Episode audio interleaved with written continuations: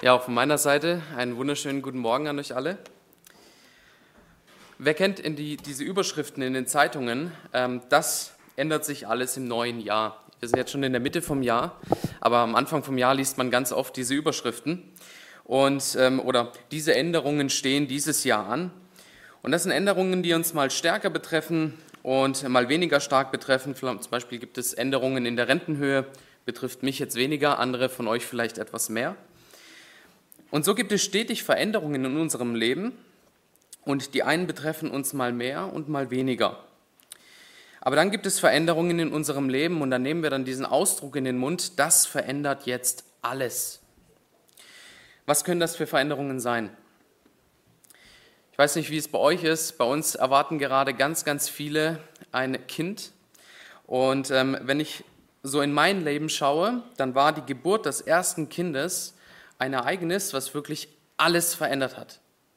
Und das ist diesem Ausspruch wirklich gerecht geworden, das verändert jetzt alles. Oder wenn ihr vielleicht etwas ältere Kinder schon habt und ihr schaut zurück so auf die Geburt des ersten Kindes, das ist ein Moment, wo sich im Leben wirklich alles verändert. Aber wisst ihr, es gibt auch Ereignisse, die alles verändern, die vielleicht nicht ganz so schön sind. Zum Beispiel, wenn ein geliebter Mensch stirbt wenn der Ehepartner stirbt, wenn ein Elternteil stirbt oder die Großeltern sterben. Ja, das sind Momente in unserem Leben, die auch alles verändern, aber die nicht so schön sind. Ich möchte heute mit euch einen Abschnitt aus dem Römerbrief anschauen.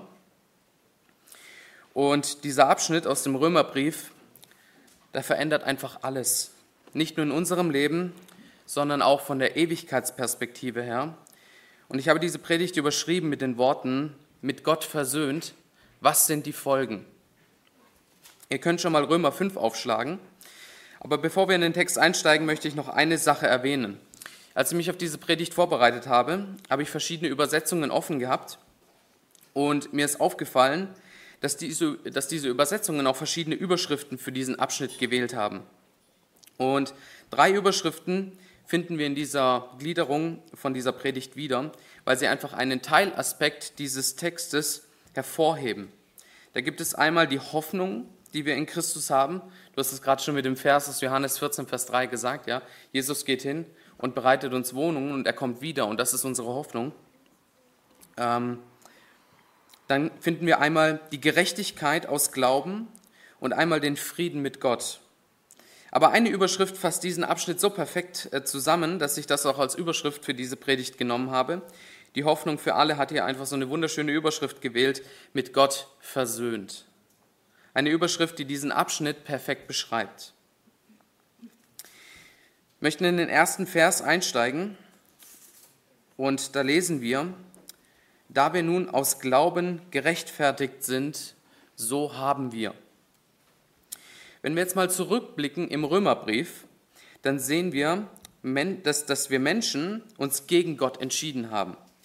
Ja, wir haben Gott beiseite geschoben, wir haben gegen ihn rebelliert und haben seinen Zorn auf uns gezogen. Und die Folge davon ist, wir sind schuldig. Schuldig im Sinne der Anklage.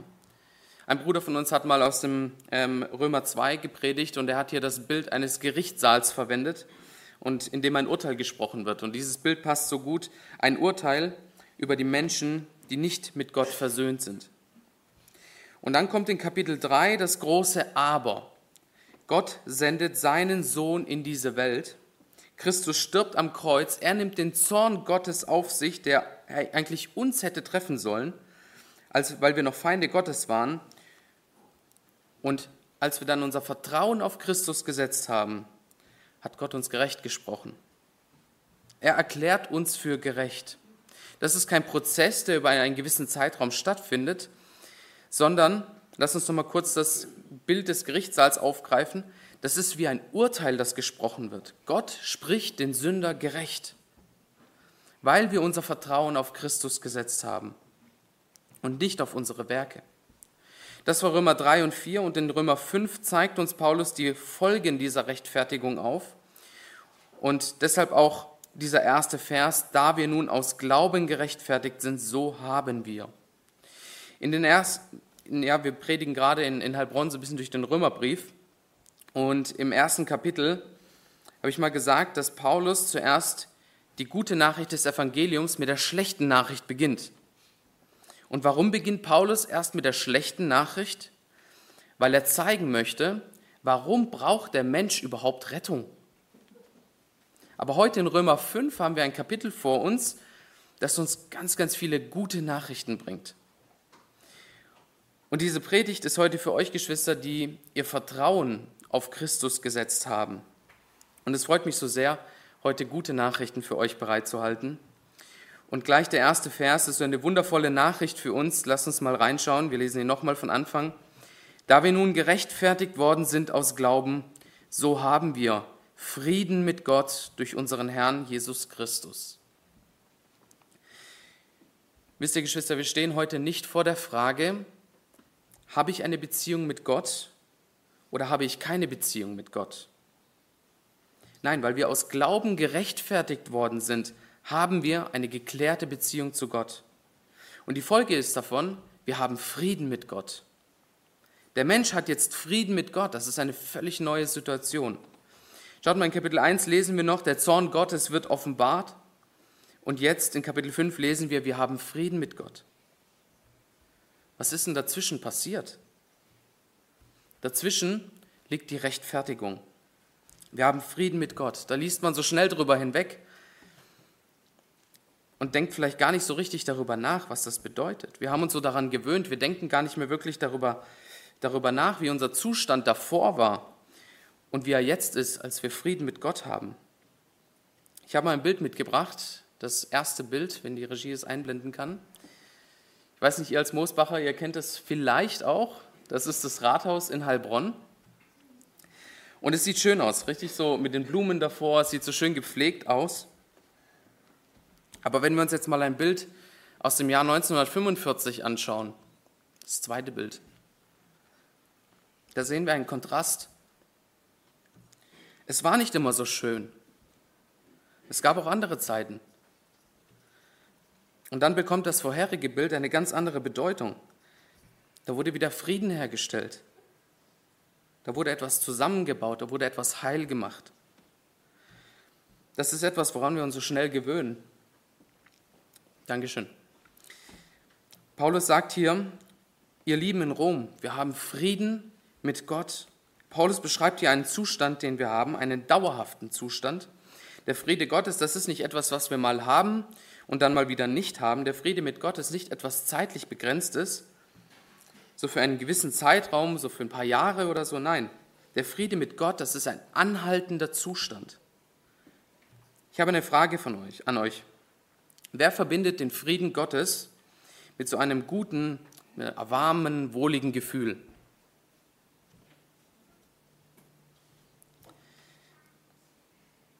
Wisst ihr, es gibt Tage, da habe ich kein gutes Gefühl. Da geht alles schief. Ich ärgere mich. Ich bin schlecht gelaunt. Ich habe so ein richtig mieses Gefühl. Anders gefragt, ist der Friede Gottes jetzt da oder ist er nicht da? Schaut mal, wenn wir mit Menschen reden, zum Beispiel Arbeitskollegen, und wir sagen, wir gehen in die Gemeinde, dann sagt einer so, hey, ja, ich gehe auch zweimal im Jahr in die Gemeinde und zünde da so eine Kerze an und das schafft in mir so ein, ein gutes Gefühl. Und ein anderer sagt, ja, das Gefühl kenne ich, das habe ich, wenn ich eine Stunde meditiere. Wisst ihr, Geschwister, entscheidend ist nicht, was wir fühlen. Entscheidend ist, ob der Friede Gottes wirklich da ist oder nicht.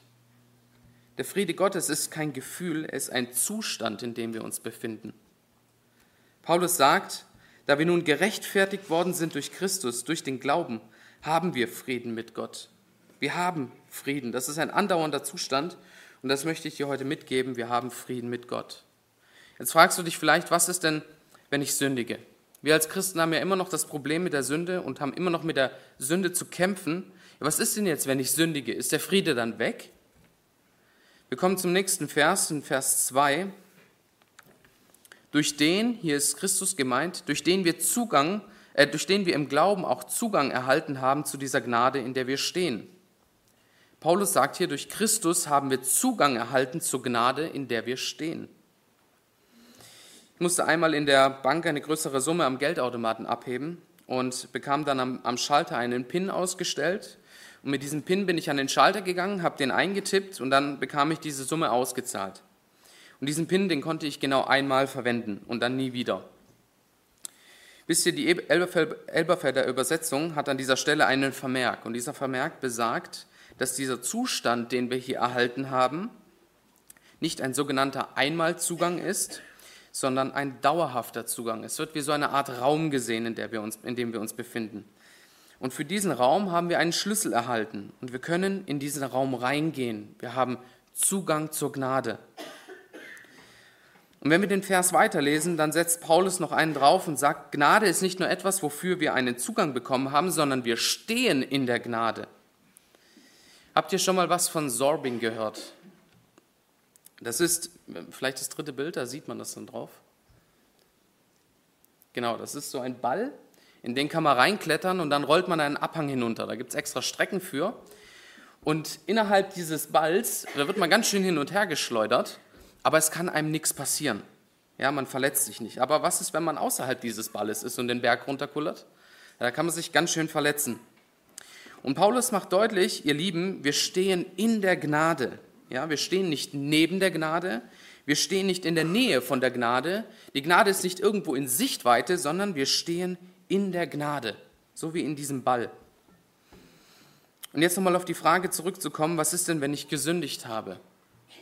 Ja, vielleicht hast du letzte Woche gesündigt, du bist gefallen, aber du hast um Vergebung gebeten, weil du ja nicht sündigen wolltest. Und du sitzt heute Morgen hier im Gottesdienst und du kannst dich noch nicht so richtig freuen.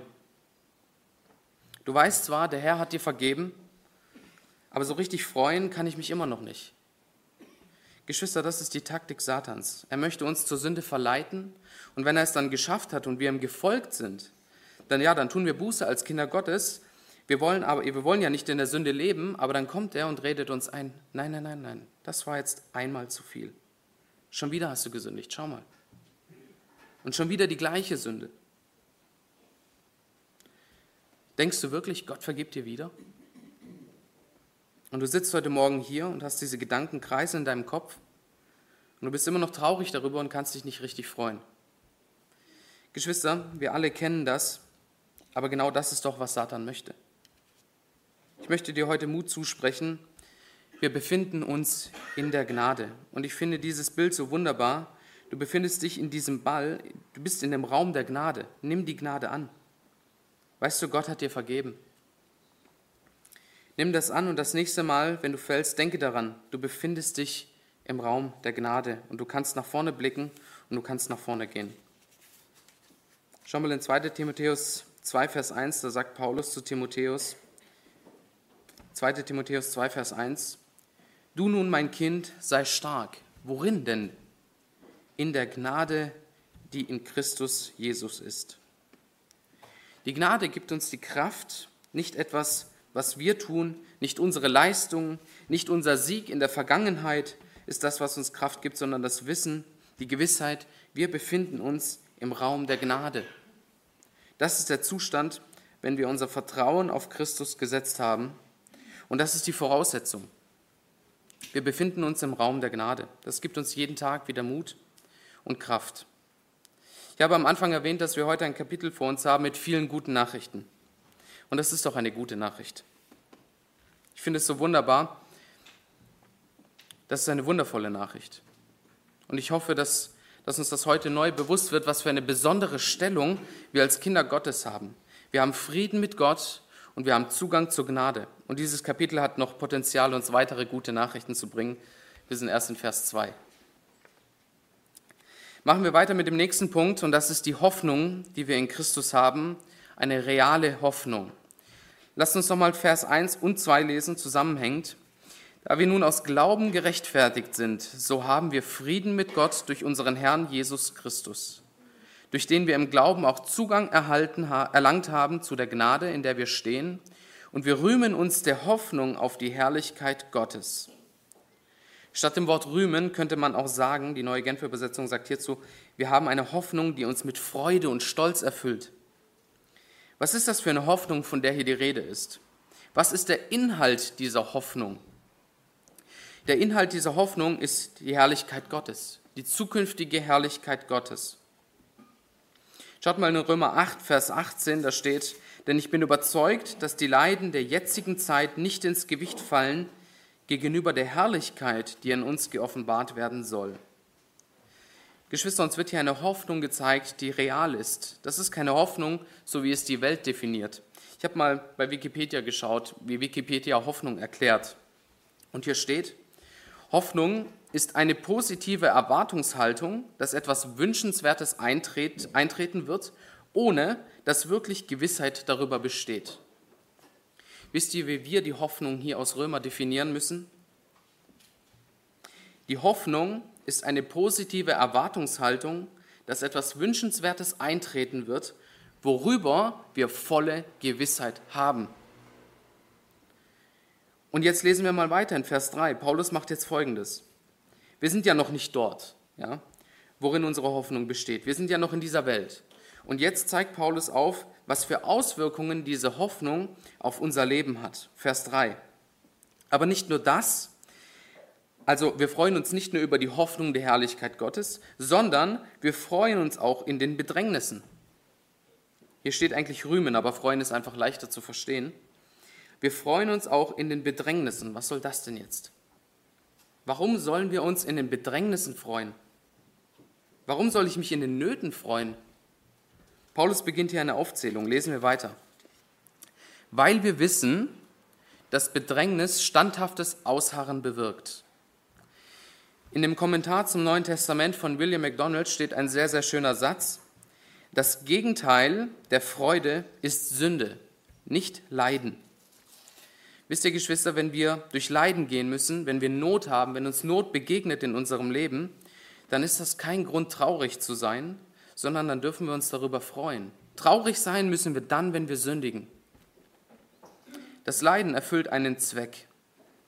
Wenn wir durch dieses Leid hindurchgegangen sind, dann bewirkt dieses Leid standhaftes Ausharren. Ich weiß nicht, wer von euch gerne ins Fitnessstudio geht, bei mir ist das schon eine ganze Weile her. Aber da kann man das sehr, sehr gut sehen.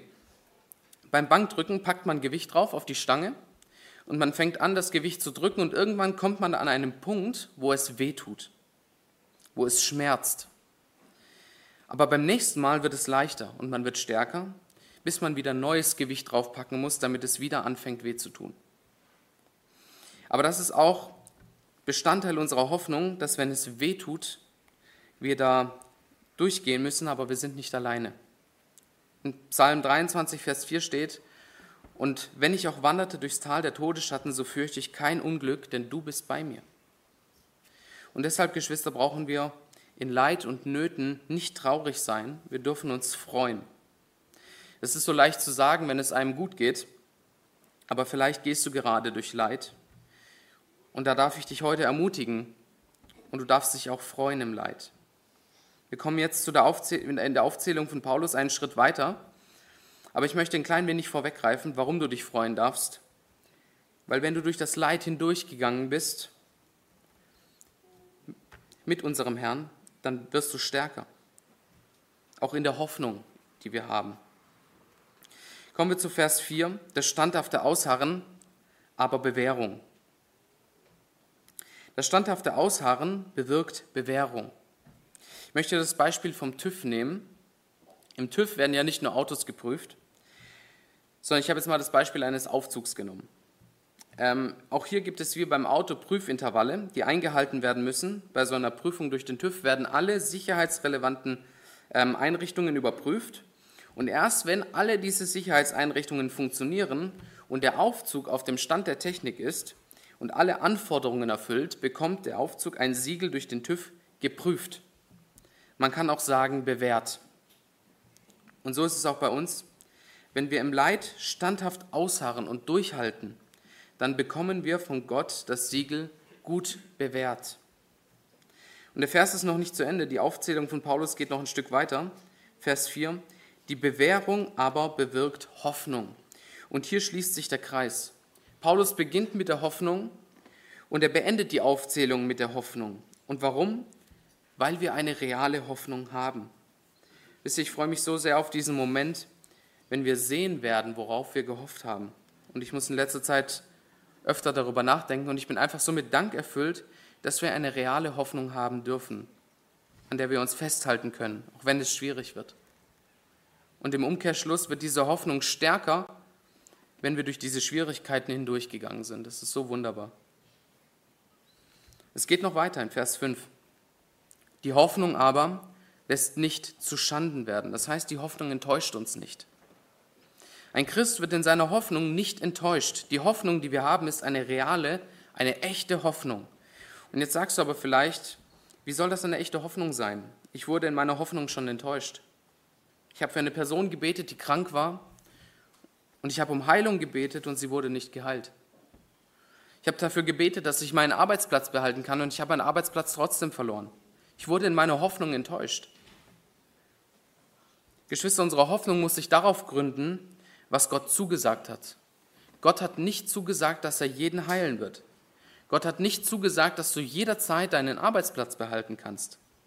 Das hat Gott uns nicht verheißen. Aber was er uns verheißen hat, sind folgende Dinge. Ich bin bei dir.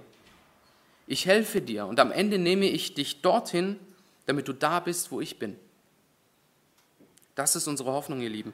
Und diese Hoffnung wird eintreten. Sie ist eine reale Hoffnung.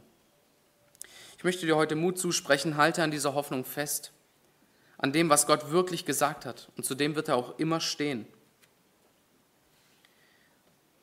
Warum haben wir eine reale Hoffnung? Warum wissen wir, dass diese Hoffnung echt ist und auch eintreten wird? Warum sind wir uns dessen so sicher? Lass uns mal weiter in den Text schauen, Vers 5. Die Hoffnung aber lässt nicht zu Schande werden, denn die Liebe Gottes ist ausgegossen in unsere Herzen durch den Heiligen Geist, der uns gegeben worden ist.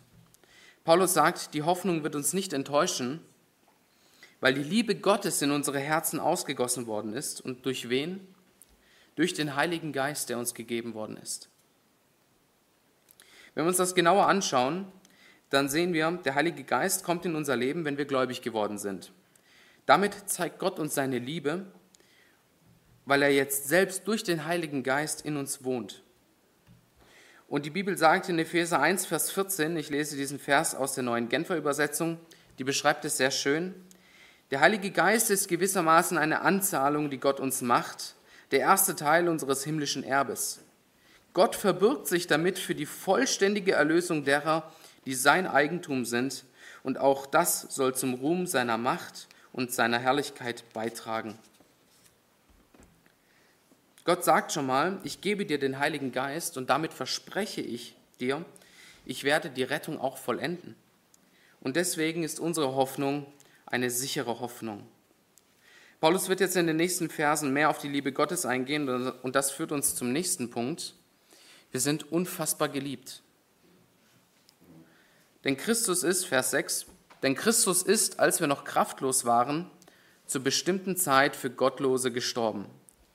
Christus ist für uns gestorben, als wir noch gottlos waren, als wir noch kraftlos waren. In Vers 8 steht, als wir noch Sünder waren. Und Paulus betont hier diesen Zustand, in dem wir uns befunden haben. Mit kraftlos meint Paulus hier nicht einen körperlichen Zustand, sondern geistlich kraftlos, unvermögend, schwach, unfähig, den Willen Gottes zu tun. Schaut mal, hier sehen wir doch Römer 1. Das ist der Zustand in Römer 1, in dem wir uns befunden haben. Und in dieser Zeit, als wir uns noch in diesem Zustand befunden haben, ist Christus bereits für uns gestorben. Und Paulus treibt das in den nächsten Versen weiter auf die Spitze, um uns einfach deutlich zu machen, was die Liebe Gottes, was für eine Liebe Gott zu uns hat. Dass er seinen Sohn für uns hingibt, als wir noch kraftlos waren. Vers 7. Nun stirbt kaum jemand für einen Gerechten. Für einen Wohltäter entschließt sich vielleicht jemand zu sterben. Paulus nimmt Bezug auf uns Menschen und sagt, denk mal darüber nach. Bist du bereit, für einen Gerechten zu sterben? Lass uns mal kurz überlegen, was ein Gerechter ist. Es könnte dein Arbeitskollege sein, eine ehrliche Haut, zuverlässig in allem, was er tut. Nach der Definition wäre er ein Gerechter. Bist du bereit, für deinen Arbeitskollegen zu sterben? Paulus geht einen Schritt weiter. Für einen Wohltäter, Wohltäter entschließt sich vielleicht jemand zu sterben, also für einen Menschen, der ganz besonders freundlich, liebevoll und liebenswert ist. Für einen solchen Menschen wäre vielleicht jemand bereit zu sterben. Aber Christus, Vers 8, aber Gott beweist seine Liebe zu uns dadurch, dass Christus für uns gestorben ist, als wir noch Sünder waren. Das müssen wir uns mal vor Augen führen. Wärst du bereit, für einen Mörder zu sterben? Wärst du bereit, für einen Lügner zu sterben? Christus war es. Er war bereit, für uns zu sterben, als wir noch Sünder waren. Was für eine unfassbare Liebe. Und wenn wir jetzt weiterlesen, dann sehen wir, wie viel größer Gottes Liebe zu uns ist, jetzt, wo wir nicht mehr Feinde Gottes sind, sondern Kinder Gottes. Wir kommen zur nächsten guten Nachricht. Wir haben eine sichere Rettung. Unsere Rettung ist sicher. Lasst uns mal weiterlesen in Vers 9. Wie viel mehr nun werden wir, nachdem wir jetzt durch sein Blut gerechtfertigt worden sind, durch ihn vor dem Zorn errettet werden. Durch Christus werden wir vom Zorn Gottes gerettet.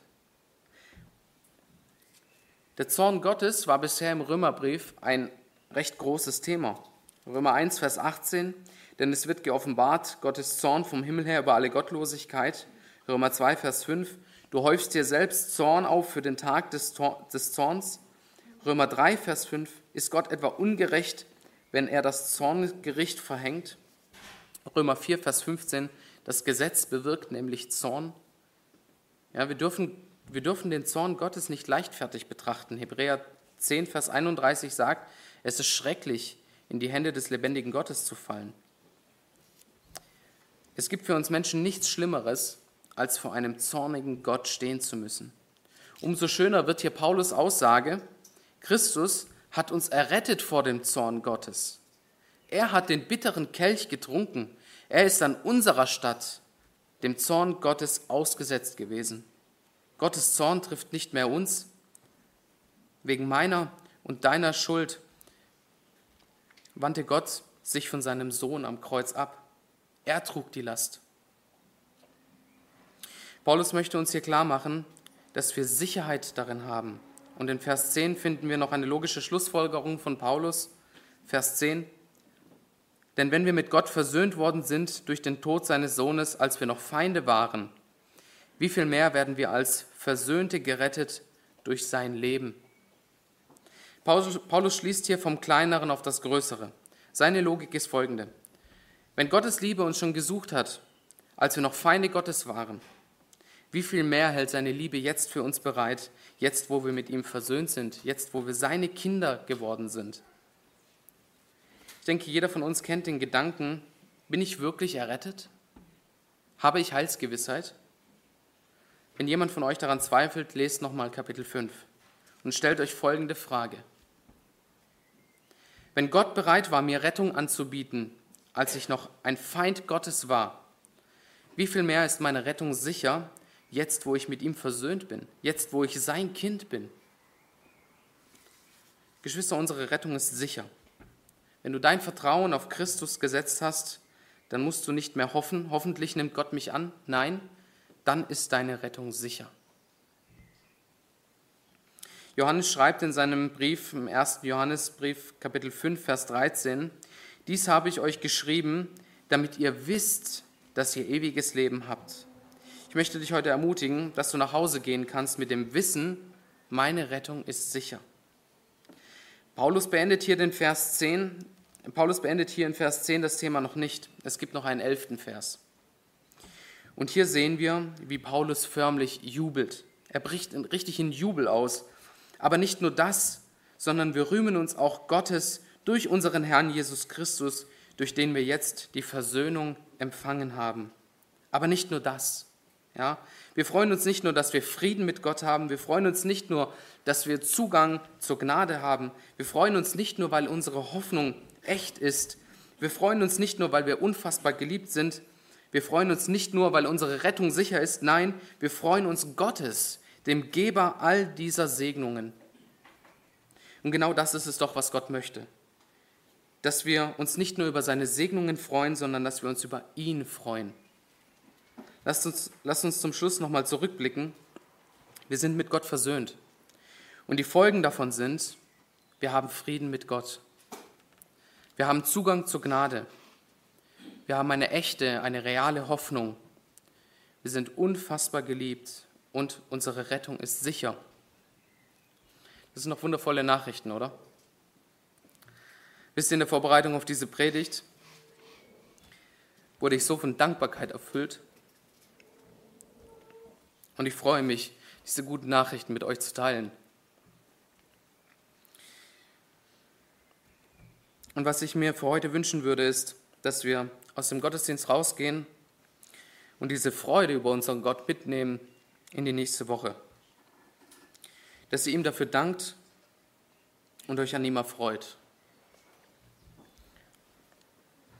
Es gibt noch eine Sache. All das, was ich eben aufgezählt habe, das gilt für diejenigen, die mit Gott versöhnt sind. Wenn du noch nicht mit Gott versöhnt bist, dann gelten diese guten Nachrichten auch nicht für dich, so hart das auch klingt. Aber dann kannst du nicht sagen, du hast Frieden mit Gott. Dann kannst du nicht sagen, du hast Zugang zur Gnade. Du kannst nicht behaupten, dass du eine echte Hoffnung hast. Und du kannst nicht sagen, ich habe eine sichere Rettung. All das gilt nicht für dich. Aber nur eine gute Nachricht habe ich für dich. Du bist unfassbar geliebt. Gottes größter Wunsch ist es, dass auch die anderen guten Nachrichten für dich zu guten Nachrichten werden. Denke darüber nach. Was du brauchst, ist die Versöhnung mit Gott. Und dann kannst auch du dich über Gott freuen und über all seine Segnungen, die er für seine Kinder bereithält. Amen.